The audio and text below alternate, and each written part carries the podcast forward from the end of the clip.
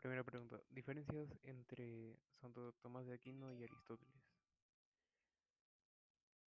Aristóteles creía que existían múltiples dioses y, rechazaba la idea de que existiese solo uno y que fuera superior a él. Eh, Santo Tomás de Aquino creía en la existencia de un único Dios.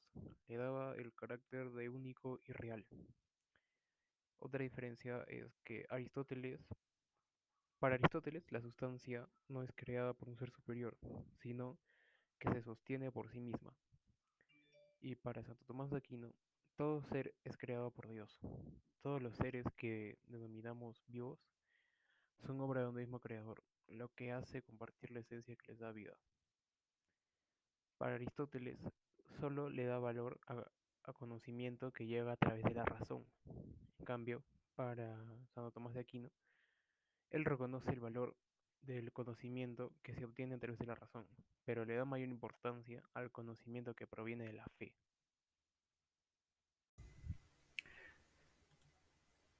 Similitudes entre Tomás de Aquino y Aristóteles.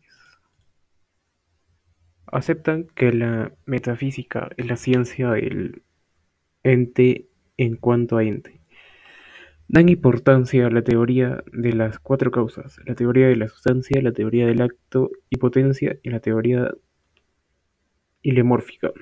Adoptan la ordenación de las categorías accidentales de Aristóteles, cantidad, cualidad, relación, etc.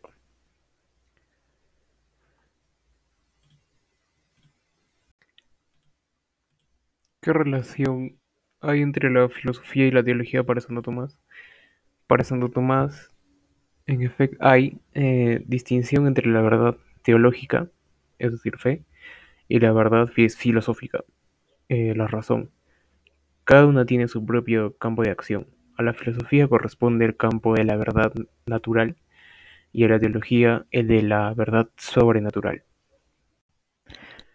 ¿Qué camino elige, no, qué camino racional elige Santo Tomás Aquino para llegar a probar la existencia de Dios?